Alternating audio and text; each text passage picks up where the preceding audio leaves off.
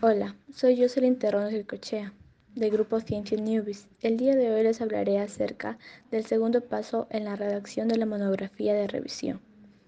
El segundo paso consiste en la formulación del título. El título sirve para delimitar el tema de estudio.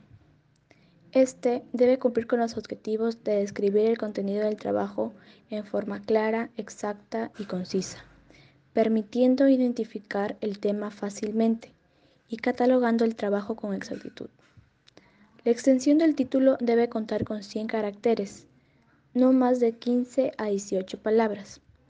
No debe utilizarse abreviaturas o siglas, ni paréntesis, ni caracteres desconocidos o fórmulas. Los errores más frecuentes en la redacción del título son la falta de concisión, que son demasiado breves, los subtítulos innecesarios, incluir exceso de preposiciones y artículos y el uso de términos ambiguos o vagos. El título puede modificarse durante el desarrollo del estudio. Generalmente el definitivo se alcanza al término del trabajo, cuando ya son conocidos los resultados y se está en condiciones de lograr un nombre representativo y atractivo.